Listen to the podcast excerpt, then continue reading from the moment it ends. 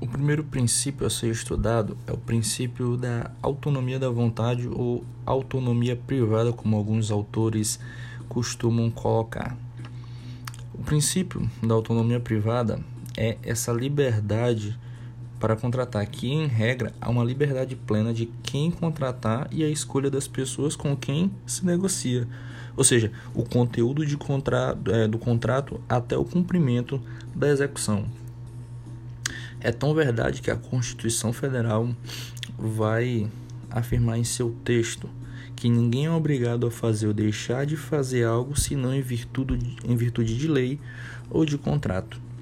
Que abrindo parênteses nesta, nesta citação da Constituição, os vícios contratuais eles vão gerar nulidade para o contrato, quais sejam é, de simulação, simulação, é, coação, entre outros.